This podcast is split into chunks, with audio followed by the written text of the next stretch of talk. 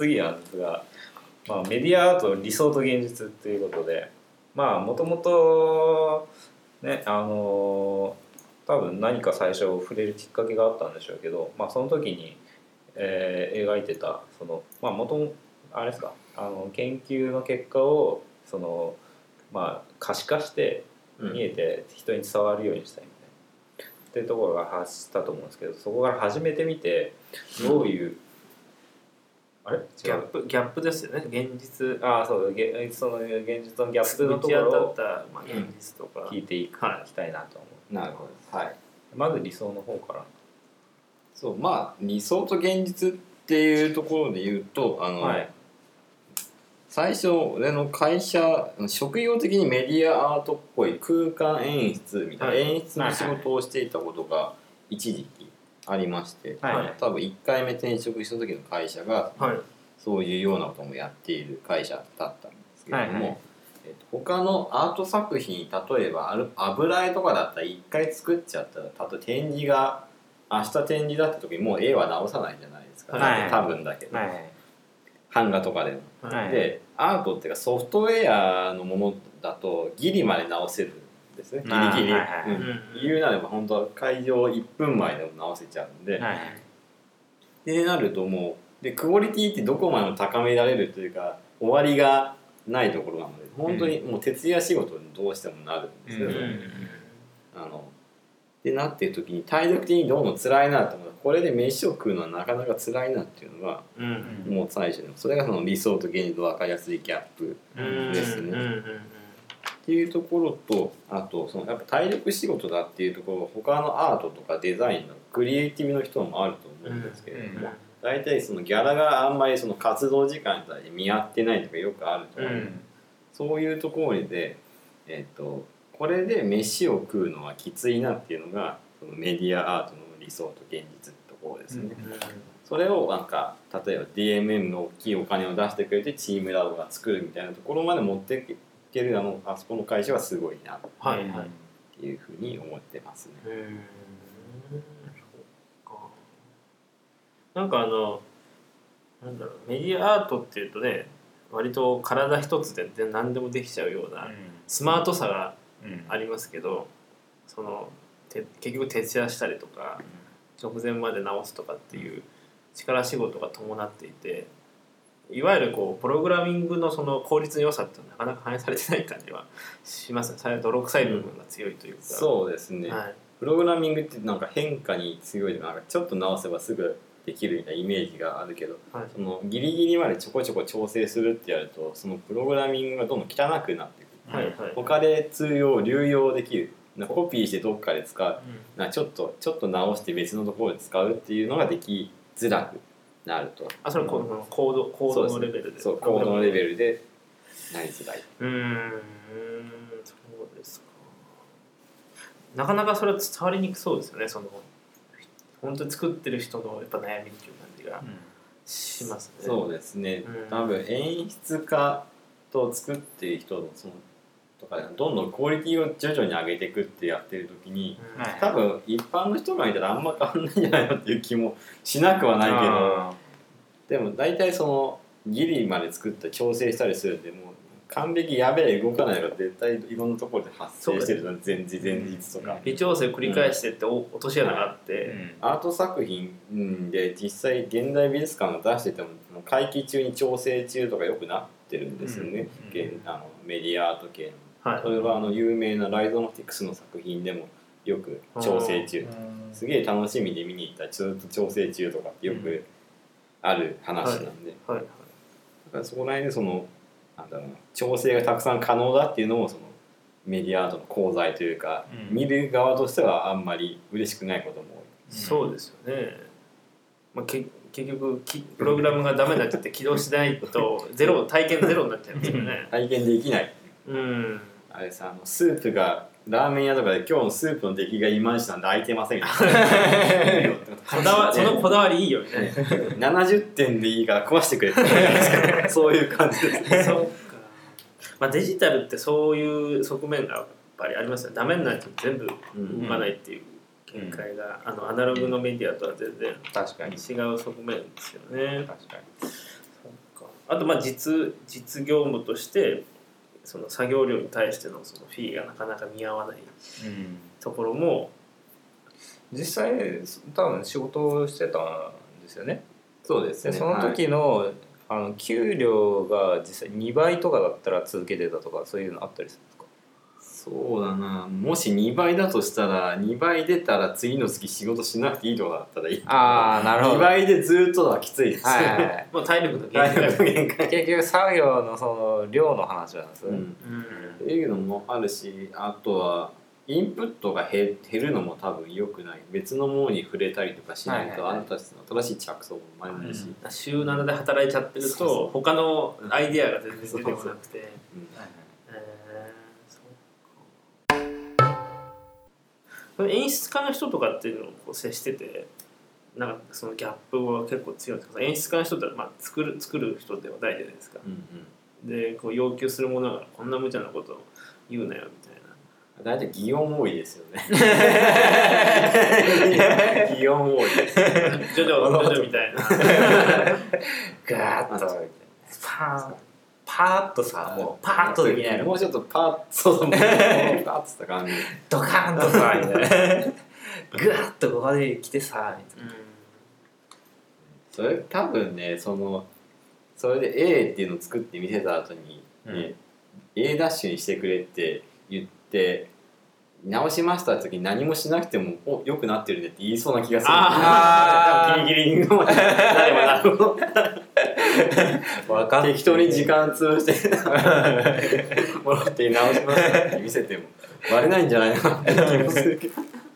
そういうでも感覚値になってくるけど調整可能だっていうのはなかなか難しいところで。すね。うん、そこのちゃんとディレクションをちゃんとやるっていうのがうんなんか飯を食えるようになりやすいのかもしれないですね。どこに落としどころがあそのそのテーマ落としどころがどこまでできれば、この作品が完成するのかっていうのをちゃんとああなるほど。クリエイターじゃ多分ディレクションする人が握ればあ落としどころを見つけて、うんそうそうあここまでできてるし、うんこう人数のリソースとかの問題とか予算のことを兼ね合いでここまでできてなまず合格点としましょうみたいなのを作っておくっていうのがあーじゃあそのメディアアート業界の問題点っていうのはもしかしたらそこにあるかもしれないと、なんか演出とかそういう方にちょっと凝りすぎちゃってて、なんかその演出変えたのって本当に難民になってんのかみたいな。そう。だからちゃんとディレクションとかしてあげてなんだろうあの、まあ、作業量の調整だとか、うん。そういうのをしてあげればもしかしたら、まあ、業界全体として楽になってもっとあの入ってくる人とか作り出せるものが多くなるかもしれない。業界自体まずそんなに一個の形としてできてないんじゃないかな。ー多分まともに食えてるのってライゾマライゾマティクスかはい。チームラボぐらいだと国内の場合だと、うん。まあうん。ちょこちょこあるって感じでそのはい。どういうふうにやればいいかっていうどこまで落としどころをどうするのかっていうののうん。あの決めが一般化されてないんじゃないかなうん。うん演出家がちゃんといるかどうかっていうのも多分分かんない他会社によっては。俺が行った会社もうん。別に演出家の専門っていうか社長がチェックするみたいな感じ、はいはいはい。はい、ね。じゃあその辺の、まあ、采配エンジニア以外のメンバーも、まあ、もう少し充実していったら、うん。まあ、食えていく可能性は、手探り感がやっぱ手探り手探りどうあるべきかうん。そうかそうすると今のうちはまだ趣味のうん。範疇で探求していった方がメディアアートとしての面白さはまだできるの組織でやるのと全然一人でできる範囲でやるのそうですね、はいやっぱ組織でやると予算感が違うがでかいものを作れる、はい。個人でやると全部機材とか全部あ あの自分の給料っていうか自分の財布から出さないといけないっていうの。がそうですね。変える範囲のそうもので。変える範囲のものになるから一部屋使った演出とかっていうのもプロジェクター1個だったら何とかなるかもしれないけど、はいはい。なんか、えーと DMM のあの CM でやってるの LED がたくさんついた、うんうん。たくさん並んでるやつを使って何か作るってやるとそうもうよ貯金が飛ぶみたいな、うんなっちゃう、ななるほどね。うん。と次は、えーこの回のテーマの話でちょっとメディアアートの落としどころっていうことを話していこうかなと思ってます。でまあ、実際こういうねアートとかそういう割となんだろうみんながなりたがるけど、まあ、実際の需要としては少ないよみたいなところって、まあ、仕事にするかどうかみたいなところがすごい問われる、まあ、場所だと思うんですけどそこについての、まあえー、とコンさんの意見うん。みたいなのをちょっと、ね、聞ければなと。そうですね、まあ、さっきも言ったけどそのどうしても体力的に辛いというギリギリまで調整するっていうのがあるからアートともの作品としてもその他の油絵とかとも違ってギリの調整が入るあの。はい大変体体力的に大変だっていうところもあるし、その多分自分がやってることを時給換算したらめっちゃ安いんじゃないかっていうことも多分ある。これ多分他の絵をイラストを描いたりする人とか多分音楽を作る人とかも、うん。で多分セミプロとかプロだとしても多分あんまり食えてない人もいっぱいい。るんじゃないかな、はいはい。それと多分似たところが領域としてうん。あるそのクリエイティブ系にある領域はいですね、その時にその食えない時期を乗り越えてその俺はアーティストとして大成するんだってガッツがあるんだったらはいやればいいし、はいはい。ガッツがなかったら趣味でどういう自分の中でどこまでできれば満足できるかっていうのを考えて、えーものを作っていけばいいんじゃないかなと思いますね。ちなみにそのガッツがある人って実際出会ったことは結構あります？そうですね。それで完全に食えてるかどうかわからないんですけど確か今早稲田大学の博士課程に行ってそのメディアアートをやっている子とかはちょこちょこいますね。でもまだどうなの博士とか学生だから食えても食えなくてもまだ微妙なところかなっていうのはあああるけど。なるほど。うん。じゃあ食えどういう要素を持ってると食えるか食えないかみたいなのはあんまりまだうん。コンさんとしては持論は持ってない、そうだな。やっぱやり方として一個成功してるのはチームラボのやり方をうまくやってて、はい。あれは多分最初手弁当実際自分自分のところの予算であのはいはいはいものを作って発表しあーなるほど。てそれを見た人がうちでもこういうものを作ってくれてはい。はいお金もらって作ってっていうのをはい。どんどん作って規模を大きくしてうん。あのこの間お台場であったようなはいはい。TMM のイベントはいぐらいのものを作れるようになってくる。なるほど。それやっぱ企業でやってるっていうところの最初のものをどんどんいくつか自分の予算でやっていくっていう体力が、はいはい。まあいいところ投資を最初にしてってことですよね、多分中の人死ぬ思いしてると多分思うんですよ、た大変だから、うん。まあさっきさっきチームラボディスってたからちょっと褒めとかないといけな い、うん。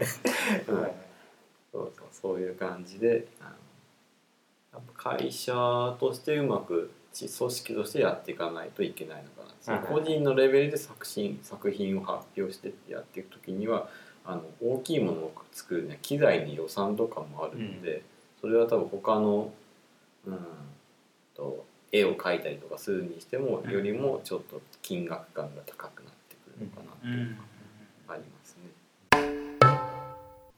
なんか実際そのメディアアートの仕事にしたい人とその実際の受け皿みたいなのってどのくらい差が剥離してるなみたいな実感としてあります？なりたい人とそれその仕事としてできる窓うん。窓口間口か。えーどれぐらいだろう、えー漫画家と漫画家の漫画を描きたい人のさ数じゃない？ありあすごいありそうだけど、あそのグラデーションがうんあるからうん、漫画はでもまた一個同人で食えるみたいなのあが分かんないけどそういうはちょっとなだらかに色合いがあるとは思うけれども、メディアが本当に最近できたばっかりだからこそ受け皿が少ないっていうのはありそうですよね。あとこのメディアアートってそのなんだろうな特にガジェットとかを使う関係もあって、はい。電子機器がぶっ壊れたらもう動かないみたいな。はいはいでその長期間多分10年20年で多分作品を維持できないっうんていう性質があるんですね。うん。例えば音楽とかシンセサイザー古いシンセサイザーとかも、うん。あの残しましょうっていう運動が確かにはいはい。ちょこちょこあったりするんですけれども、それってもう一個できてる製品民生品だからちゃんと作ったものだけど、うん。あのアートメディアアートで作ったものなんて素人が大体こしらえてる、でうん。専門電子機器とか電子工作の専門家じゃない人が作ってたりするから、はいはい。多分そんなにあの、えっと丈夫に作られてないから、ある日動かなくなるなんてよくよくある。そのその短い寿命をどう楽しむかっていうのも結構、はいはい。うん。そその短い寿命のものをその商売にどうやって生かしていくかっていうのも結構難しいんじゃないですかね。あれですよね。なんかポストペット作った人八谷和彦さんでしたっけ？知ってます？えーあのメーベの人じゃなくて。あ多分あその人かな、うん。最近飛べる？ん？やメーベってあれでしたっけナウシカあナウシカのやつ、ですよね。作ったあれ人ナウシカでそうなんかおな怒られたから名前はちょっと変えてたんだけど。あそうなんですねいやまあなんかあの人もかなり昔からメディアアーティストとしてやってるじゃないですか、だからなんかそこら辺の話と近いのかなと。ポストペットだってもうねもうないでしょ。もうないのかな。まだあるんいやかなメール出したら帰ってこなくなるって96 年とかで、ね。え永続性をを持つっていうものでやっぱ選出としてはないですよね、そのあの時代にこれがあったっていう証がまあ今だと価値かもしれない。あの時にこれが作れたっていう、うん。うん。と映像を残すぐらいじゃないですかねできることって。動かしてた PC の OS をアップデートしたらもう動かないのが多分ある話なのはいはい。でも映像になっちゃうとそのインタラクティブではなくなっちゃうっていうまあメディアアートの一番の特徴はインタラクティブであるってことですよね、だからそれをなくしたらもはやメディアアートのかって。い遺産でしかないですよね、うん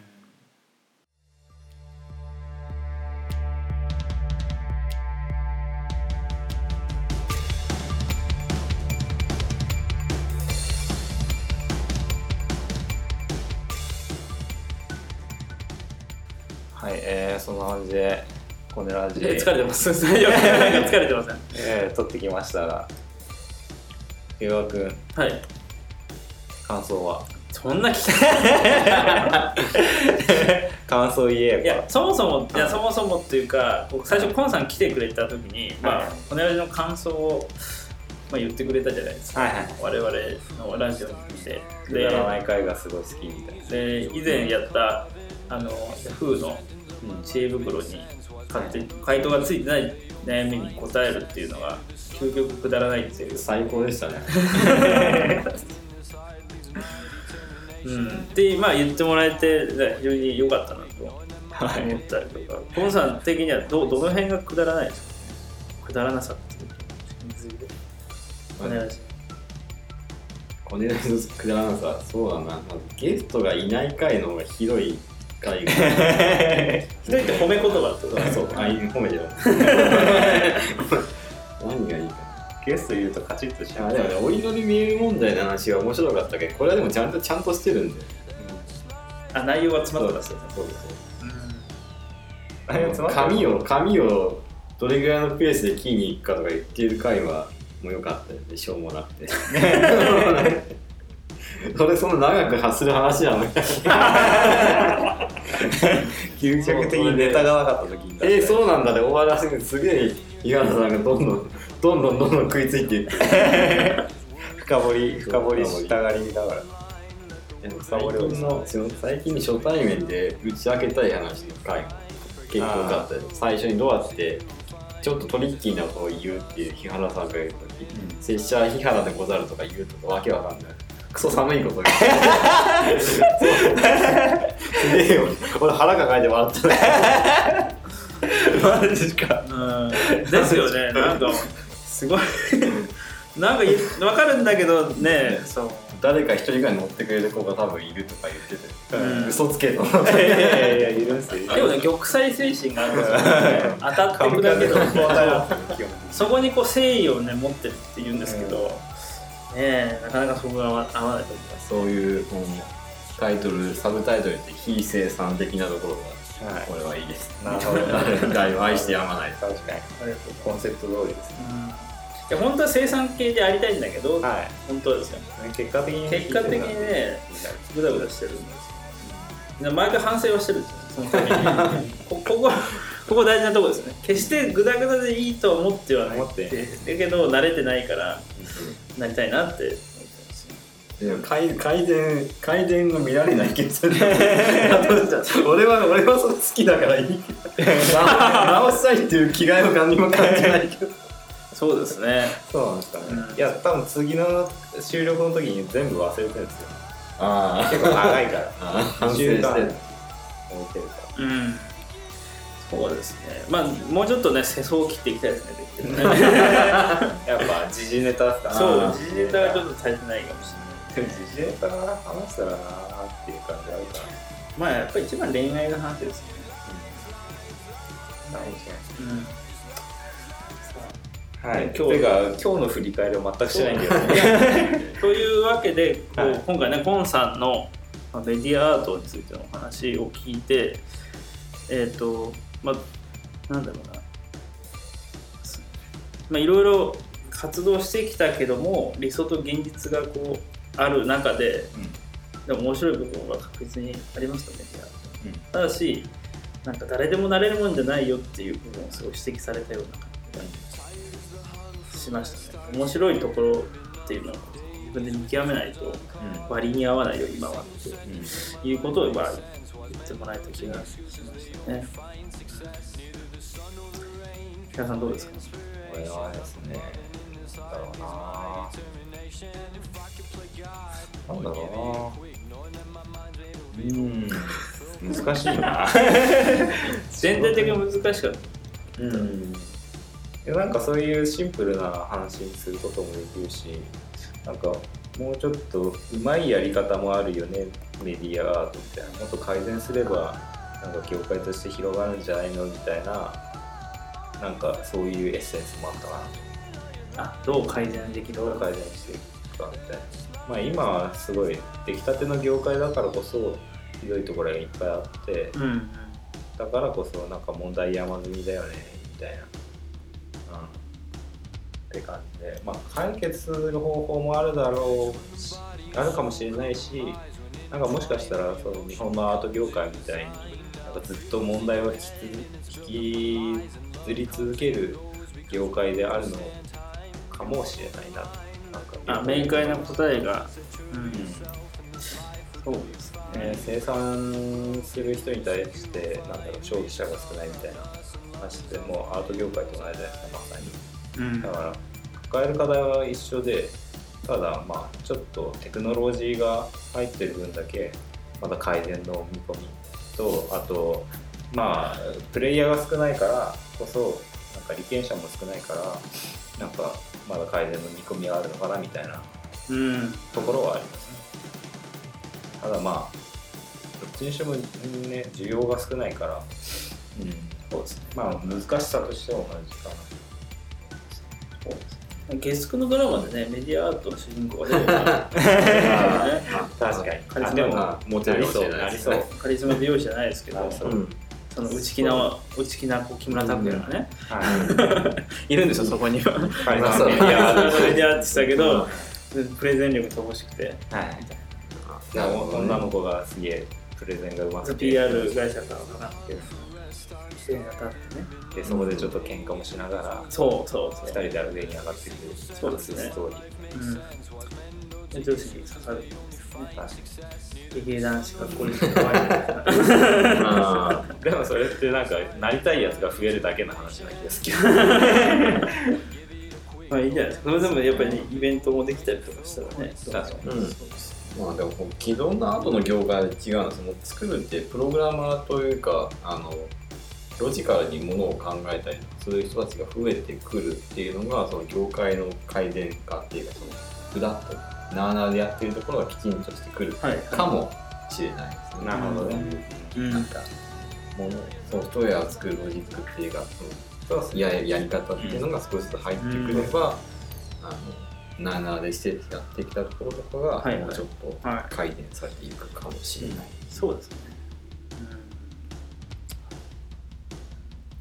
はい。そんな感じで非話常にしてきました。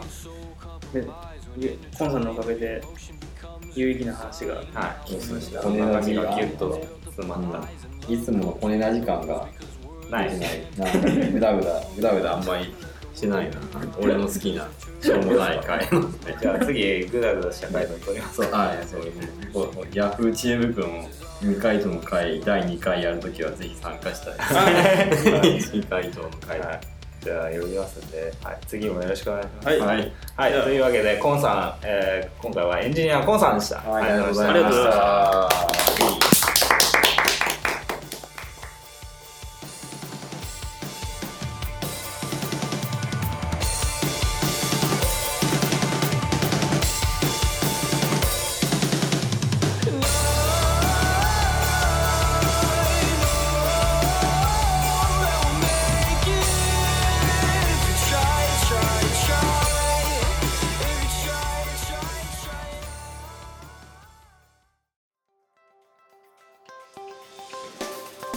ラジでは番組のご意見ご感想を募集しています。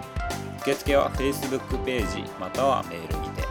メールアドレスはコネラジオ at gmail.com CONNE ラジオ at gmail.com たくさんのメッセージお待ちしています。